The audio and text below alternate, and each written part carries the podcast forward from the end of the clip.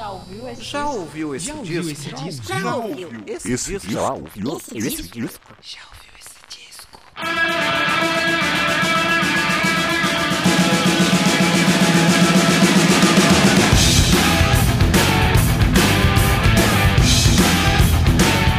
Começando mais um podcast de Já ouviu esse disco?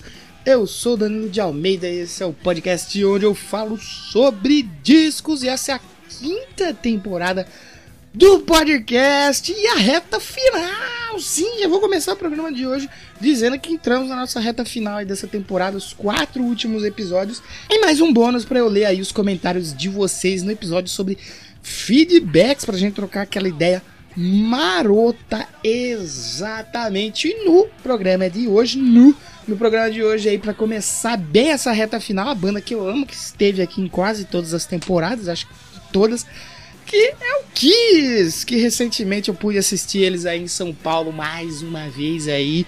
Meu quarto show do Kiss era pra ser o quinto se no Monsters of Rock de 2015 eu não tivesse passado mal e tivesse ter que saído, tive que sair, né, lá da arena, então não pude ver o Kiss, eu estava tão pertinho de ver eles ali, ver eles na grade, mas tive que sair.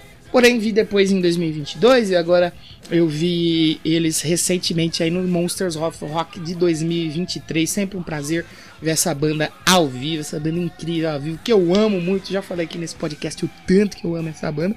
E no episódio de hoje tem um disco que é tão amado quanto a banda, que é o Creatures of the Night, um disco que marcou a chegada definitiva da banda ao país, né? Com I Love It Loud, quando tocou no Fantástico, muita gente ficou polvorosa, a juventude ficou maluca, mas eu vou falar sobre isso daqui a pouco no episódio. Antes de começar, até aqueles recadinhos que eu preciso passar aqui, que é para você seguir o podcast nas redes sociais, arroba já ouviu esse disco no Instagram e arroba já ouviu o disco no Twitter. Comenta, compartilha, ajuda aí o podcast a chegar a mais pessoas. E se você gosta muito desse podcast aqui, você quer dar uma ajuda financeira para esse aqui que vos fala, que edita, que publica, que faz tudo, você pode me ajudar através do Padrim. Tem link aí na descrição, é o padrim.com.br. Barra já ouviu esse disco, assim como fez o Bruno Henrique, meu ciclista favorito, que tá sempre ajudando aqui no podcast, tanto compartilhando, comentando, como também essa ajuda financeira. Eu só fico aqui, só posso agradecer. Fica aqui meu grande agradecimento ao Bruno Henrique. E se você não quiser ajudar todo mês lá pelo Padrim, você pode ajudar pelo Pix, minha chave Pix, Danilo de Almeida 22 arroba hotmail.com também tem aí na descrição do episódio. Você pode me ajudar, assim como fez o Flávio Baldan e o Pensador Louco. Fica meu muito obrigado aqui em dobro para vocês por acreditarem no projeto e por darem essa ajuda sempre que podem. Eu fico muito feliz. Prometo que quando acabar essa temporada, vou preparar algo especial para vocês aí, tudo bem? Então, se você quiser me ajudar, padrim.com.br barra disco ou através da minha chave Pix. E se você não puder ajudar com dinheiro, como eu falei, vai lá nas redes sociais, arroba já ouviu esse disco no Instagram, arroba já ouviu disco no Twitter, curte, compartilha, comenta, manda pros amigos que você vai ajudar tanto quanto. No episódio de hoje, então, vamos falar aí sobre Creatures of the Night, a época que o Kiss não tava nada bem, entregou um baita de um disco, mas assim a galera não, não entendeu muito bem, porém teve uma parte do mundo que entendeu, que gostou e que salvou o Kiss. Eu, eu, eu posso até afirmar que eu acho que a banda para acabar ali tava dois passos de acabar se não fosse o Brasil. Você vai entender essa história ouvindo o episódio. Ficou um pouco comprido hoje, você já tá, deve estar tá vendo a duração. Provavelmente eu acredito que vai chegar nos 40, 50 minutos talvez. Mas é por um bom motivo, porque tem bastante coisa para falar aqui. Essa reta final, quero falar um pouco mais aí sobre os discos, que são grandes discos aí que eu escolhi para encerrar essa temporada aqui. Então eu preciso falar um pouquinho mais. Então conto com a paciência de vocês. Se não quiser ouvir tudo num dia, escuta um metade hoje, metade amanhã, ou depois de amanhã, mas escuta. Certo? Então fiquem aí, a gente vai ouvir um pouquinho de War Machine agora, que são zaço, né? Vamos ouvir um pouquinho de War Machine e daqui a pouco eu volto, não sai daí. Eu vou falar de Creatures of the Night do Kiss. Eu já volto.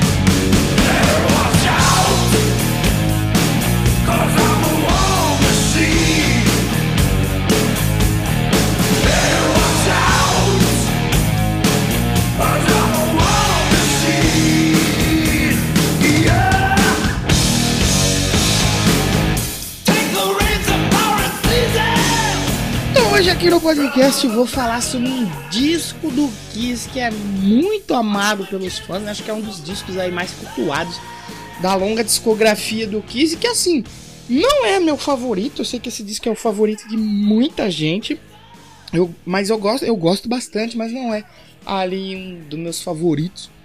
E eu fui ouvir esse disco aqui, logicamente, por causa da faixa I Love It Loud, né? Que, putz, eu gosto muito. E ela tá presente num CDzinho que eu já devo ter mencionado aqui nas primeiras temporadas. Que eu comprei uma vez numa num camelô, né? O clássicos do rock. I Love It Loud abria esse disco, né? Foi um disco que eu conheci Kiss, Iron Maiden, Dio, Black Sabbath. Era um disco que era, era não é ainda, porque eu ainda tenho esse disquinho guardado. Ele funciona ainda, apesar de ser um disquinho de camelô. Ele funciona ainda. E eu conheci muita coisa, muita coisa clássica mesmo por causa desse CD aí. E I Love It Loud era a primeira faixa que a faixa que abria esse CD, né, que eu já gostei logo de cara, aquela bateria zona estridente do Eric Carr que me pegou muito e essa faixa não só comigo aconteceu isso já nos anos 2000, mas lá nos anos 80, I Love It Loud, quando estreou no Brasil, foi um frisson, foi um sucesso absurdo, né? Fez um baita sucesso, mais sucesso aqui do que lá fora. Eu vou falar isso mais pra frente, mas vale lembrar, né? Já pra gente começar aqui a nossa história. Hoje o programa vai ser um pouquinho mais demorado. Segura aí, tenha paciência. Qualquer coisa divide em dois bloquinhos ali, mas ouve aí que tem muita coisa hoje.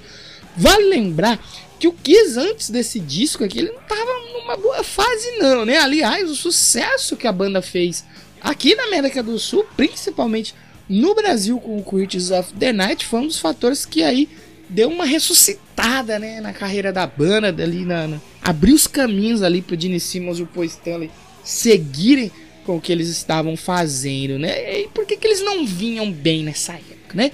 Vale citar ali um período de pelo menos cinco anos se precederam aí o Creatures of the Night, onde ocorreu uma série de escolhas erradas que culminaram numa queda vertiginosa na carreira da banda.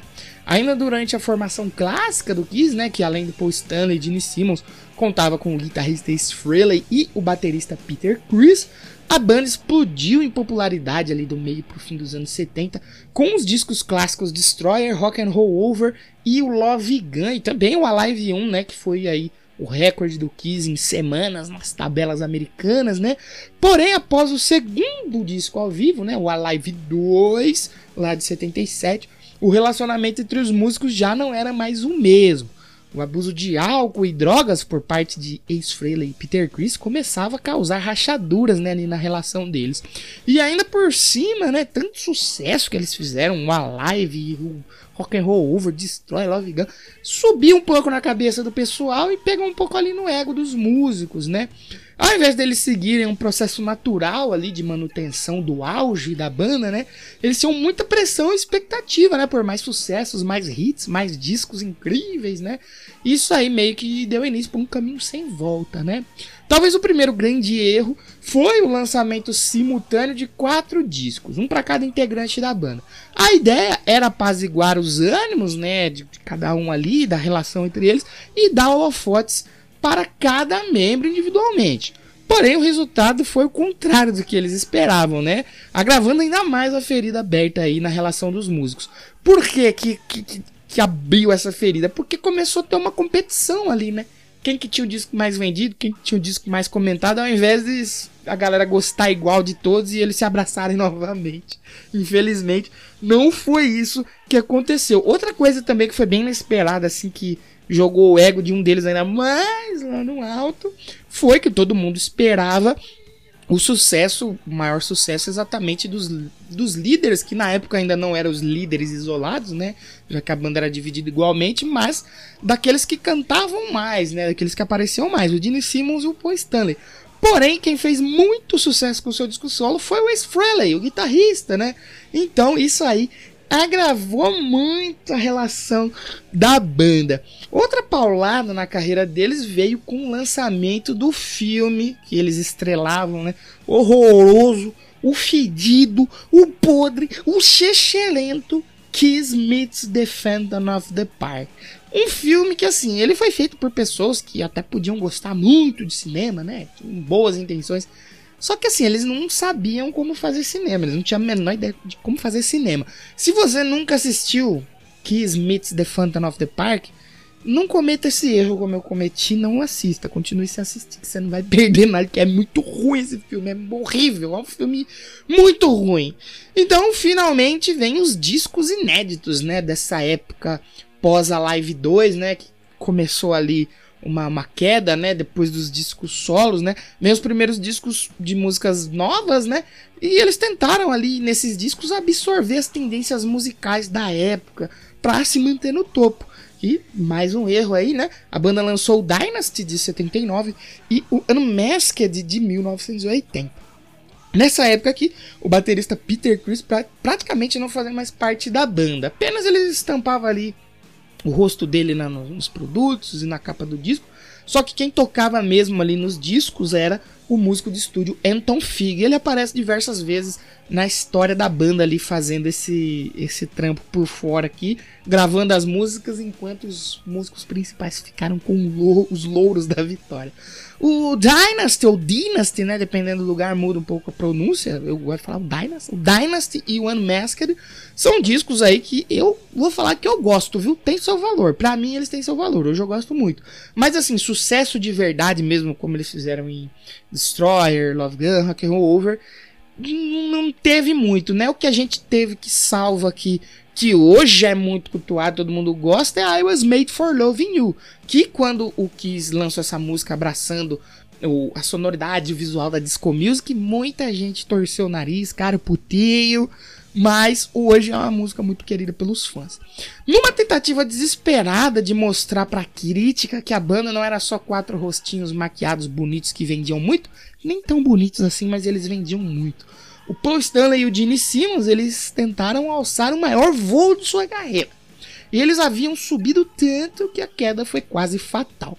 Pois em 1981, o Kiss lança aquele que era para ser o seu maior, mais ambicioso disco, né? O álbum conceitual Music from the Elder, cheio de coral, cheio de é, orquestra, instrumentação e tal. E ninguém entendeu nada na época, não pegou bem, não bateu legal.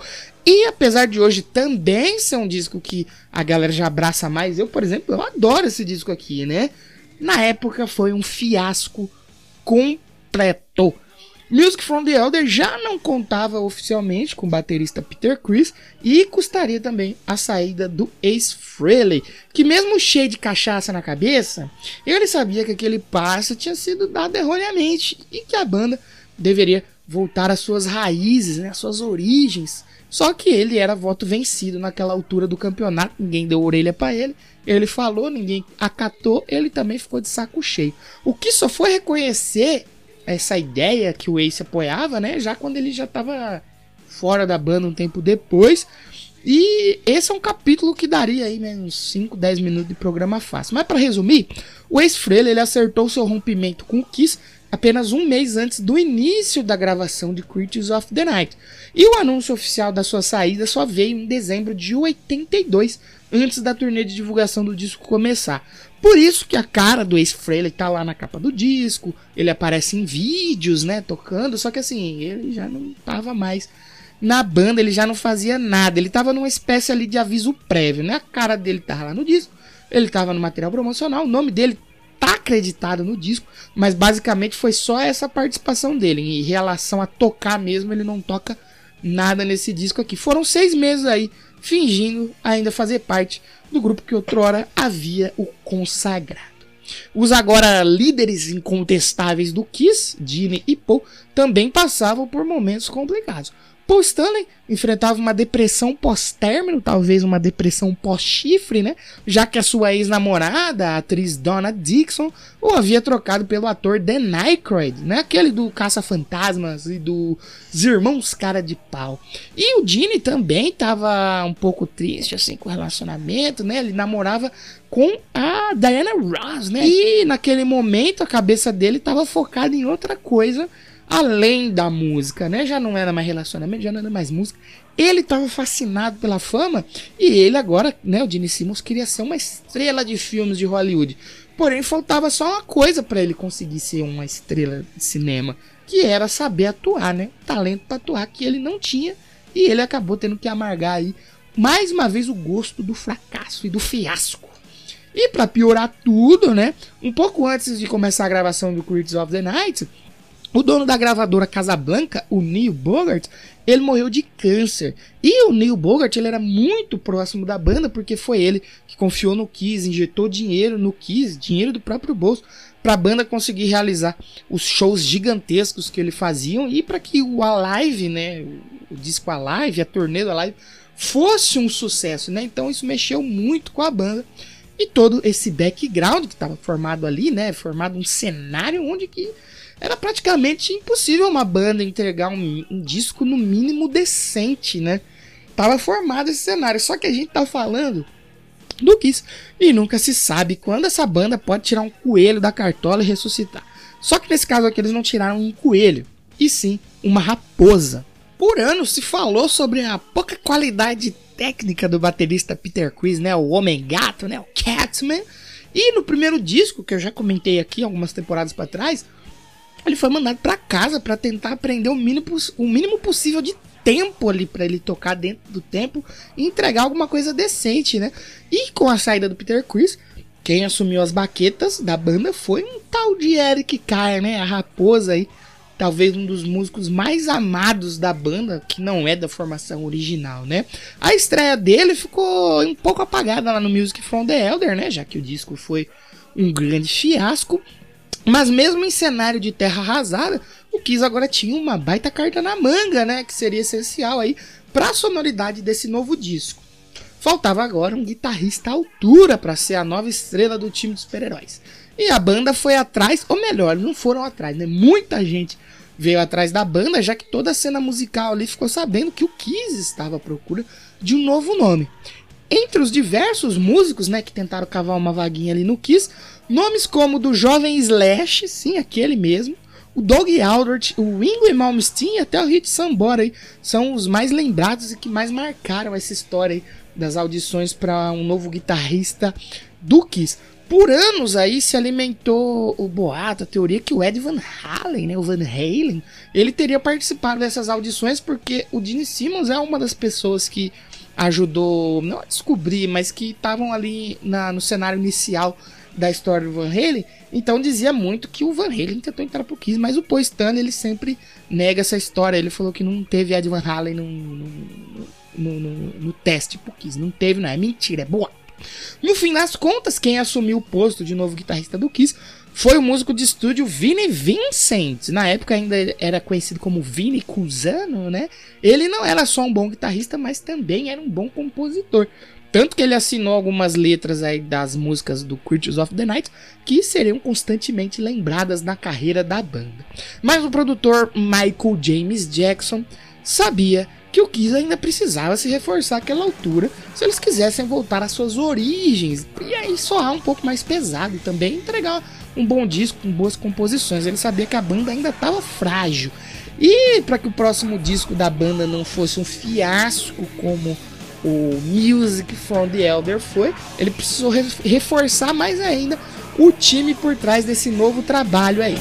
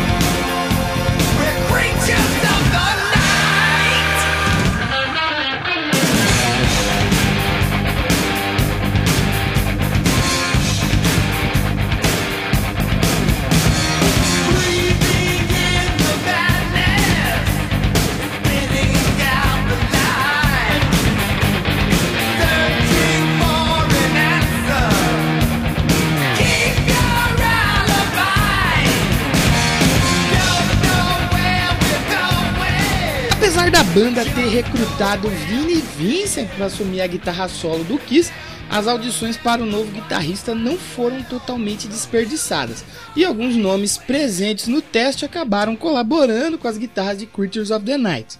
Além do próprio Vinnie Vincent nas faixas Sentence Sinner, Keep Me Coming, Danger, I Love It Loud, Killer e War Machine, também participam do disco Robin Ford em I Still Love You e Rock and Roll Hell e a dupla Steve Ferris e Adam Mitchell na faixa título.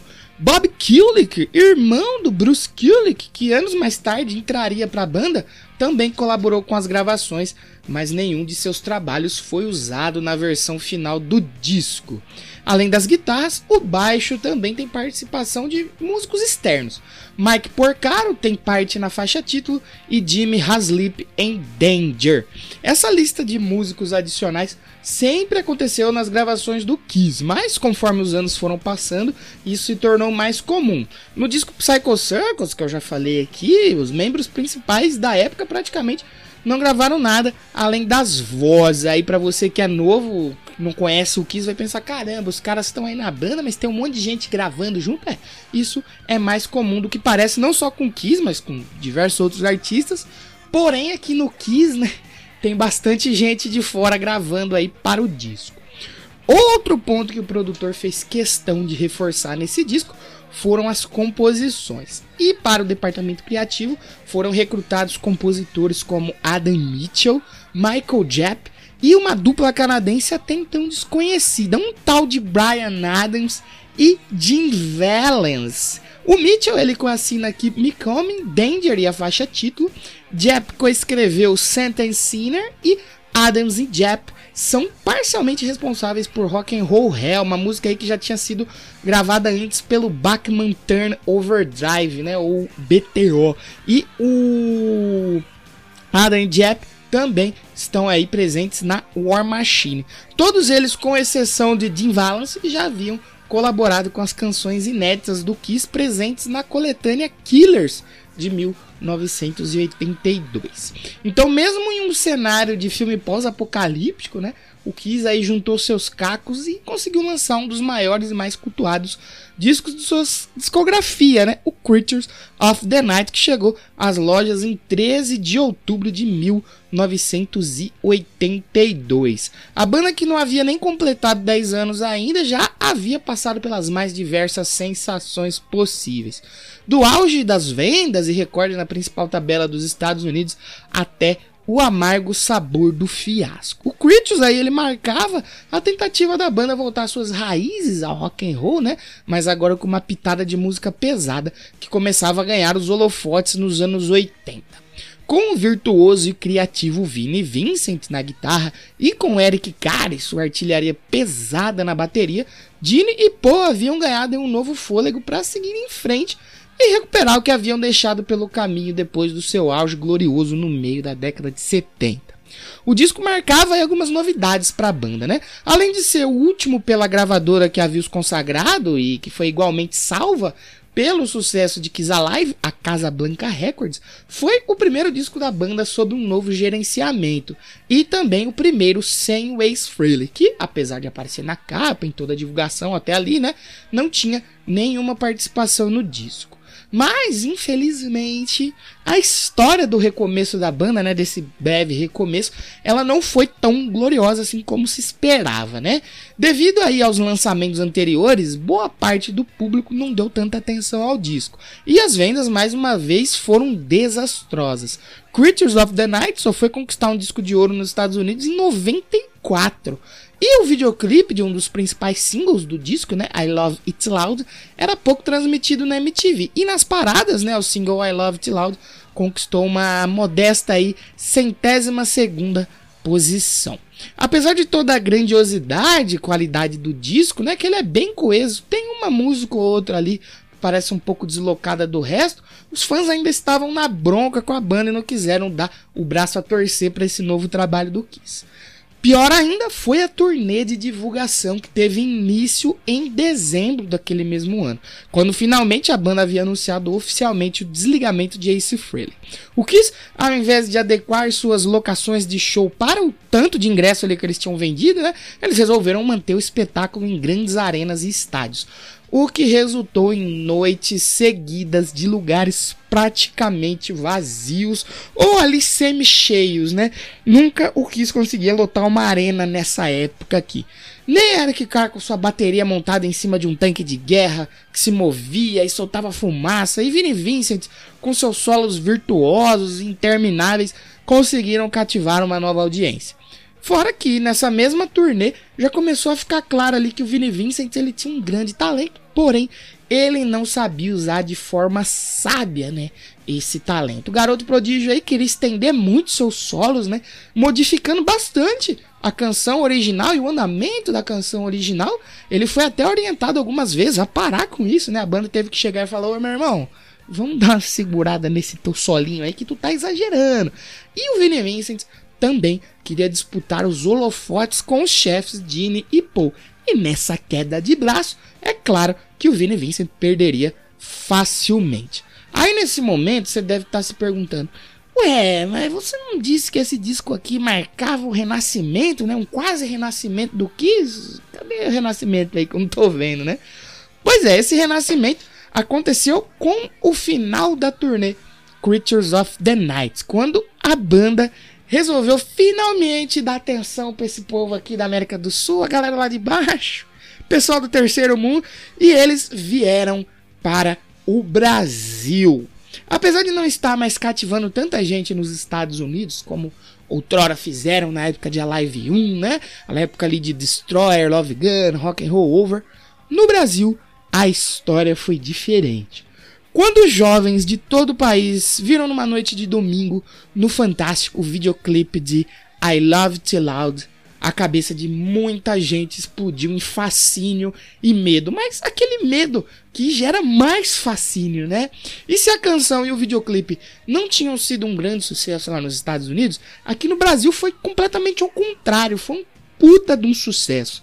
Começaram a se criar a partir daí lendas sobre a banda, né? Como eles eram malvadões, eles esmagavam pintinho ao vivo no palco, o sangue que o Gene Simmons cuspia era desses pintinhos. O nome do Kiss ali, que significava cavaleiros a serviço de Satã, ou crianças a serviço de Satã, e mais um monte de teoria, um monte de baboseira que foi abraçada por pessoas sérias, né? Vários professores ali em escolas comentando: não, ouçam essa banda, essa banda do diabo. E essas teorias todas foram disseminadas como verdade, o que ajudou a banda a ganhar uma força descomunal aqui entre os jovens na época. E quando o Kiss finalmente desembarcou no Brasil, eles viram um cenário completamente diferente do que eles viviam no momento em sua terra natal. A turnê estava tão em baixa lá na, na América do Norte, Canadá, né? Que eles tiveram que cancelar algumas datas e por isso resolveram vir aqui para a América do Sul.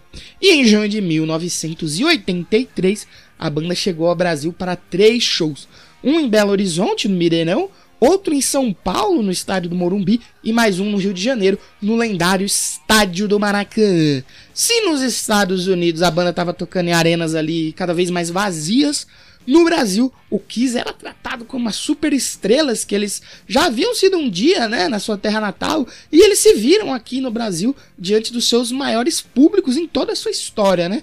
No Morumbi, há relatos de ter ali por volta de 100 a 125 mil pessoas, enquanto no Maracanã foram mais de 135 mil pessoas reunidas para ver aquele espetáculo ao vivo.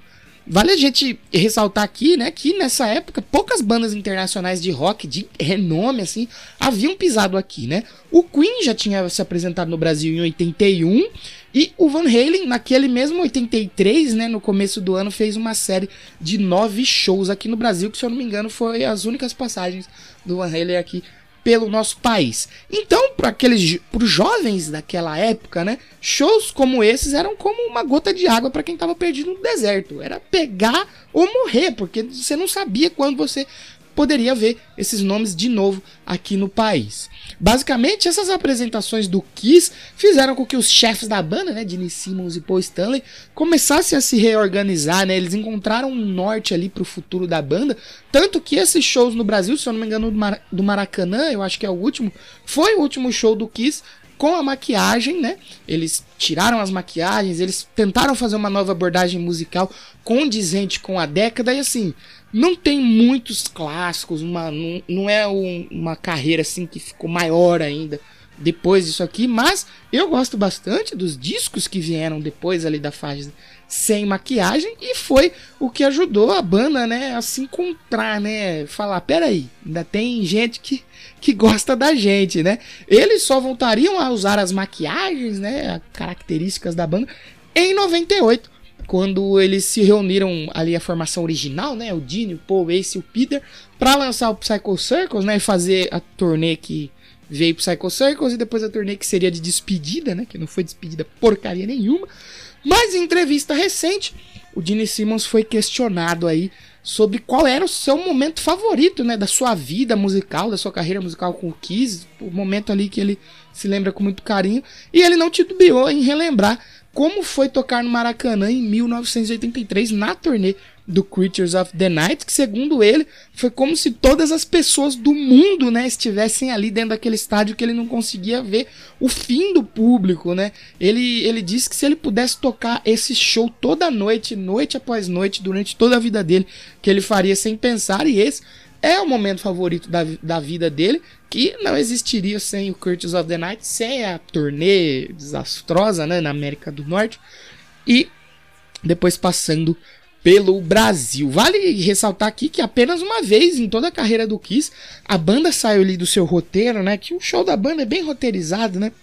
Eu não sei se no começo de 83 já se tinha essa cultura dentro da banda de todos os shows serem bem roteirizadinhos e tal a mesma sequência de música, os mesmos textos ditos, o mesmo show pirotécnico, mas enfim, a única vez que o Kiss é, tocou uma música duas vezes no mesmo show foi quando eles passaram aqui no Brasil em 1983, que foi justamente I Love It Loud. Fez tanto sucesso aqui no Brasil essa música que os caras tiveram que fazer um bis quando vieram pra cá. A passagem do Kiss aqui pelo Brasil com essa turnê foi importante para toda uma cena e geração de músicos no Brasil, né? Tem, eu já vi entrevista de muitos músicos brasileiros dessa época ali que cresceram nos 70 e estavam se desenvolvendo nos 80 e de muita gente importante dizendo que se não fosse esse show, é, talvez esses três shows, né? Os músicos estavam espalhados, né, pelo, pelo Brasil e a maioria foi no show dessa época, que, como eu disse, é, eram raríssimos, né, ter esses tipos de shows aqui no país. Então muitos deles foram e muitas bandas nacionais importantíssimas, né, que vieram ali nos anos 80, nos anos 90, se formaram e têm influência justamente desta passagem do Kiss pelo Brasil. E o mais legal é que são músicos de, de bandas de estilo mais extremo, um metal mais extremo, como um pop rock, um rockzinho mais tranquilo. Todo mundo que pôde ir nesse show que estava lá foi influenciado de alguma forma a montar uma banda nessa época, né? E outra coisa que este show do Kiss também, esses três shows do Kiss, é, exerceu uma forte influência foi para um evento que aconteceria dois anos depois, né? O Rock in Rio 1, né? Que aí sim são 300 mil pessoas, ACDC, Ozzy, Iron Maiden. O show do Kiss no Brasil nessa época mostrou que o público iria forte no evento e os shows exerceram um grande, uma grande força assim, para o Rock in Rio 1 acontecer aí esse show da turnê do Creatures of the Night. Recentemente, o Creatures of the Night ele foi relançado em uma versão super deluxe, né?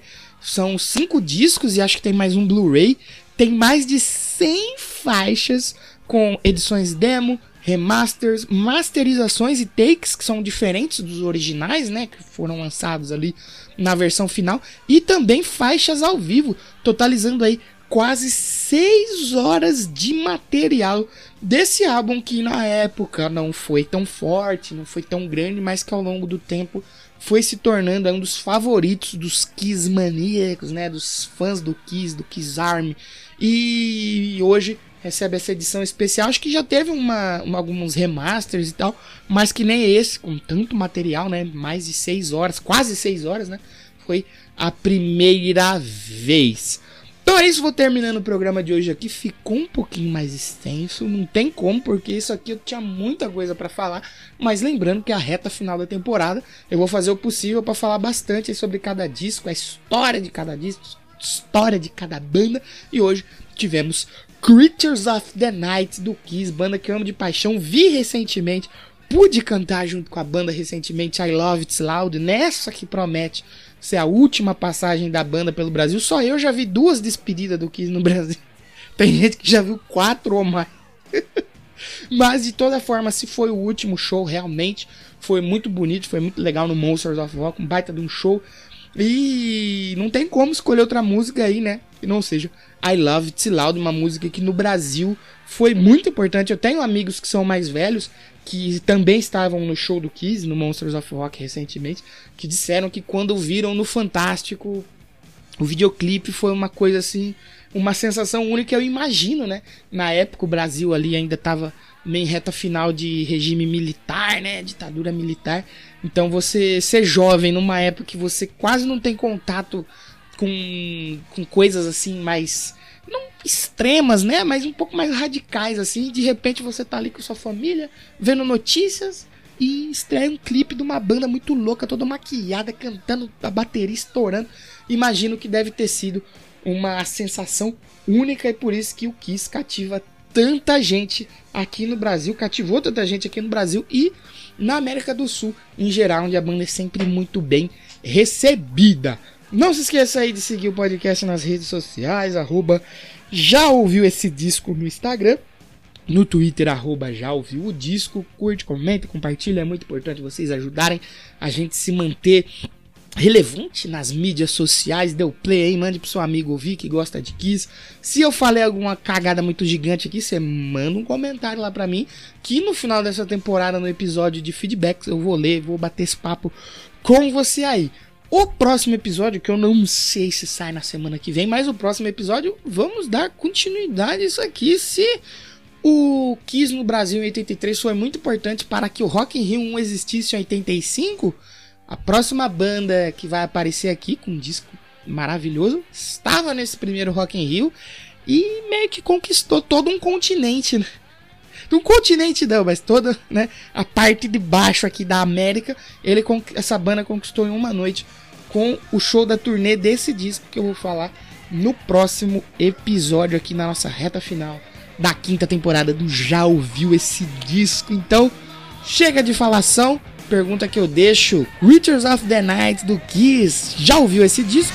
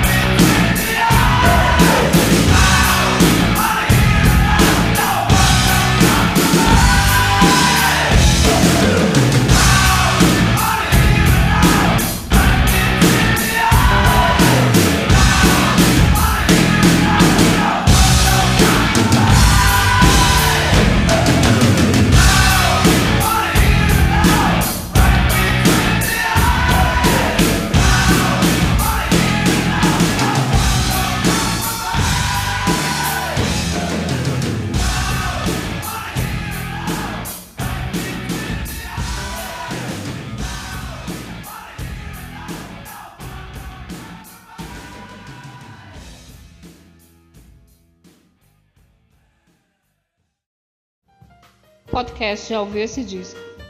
Roteiro e edição por Danilo de Almeida.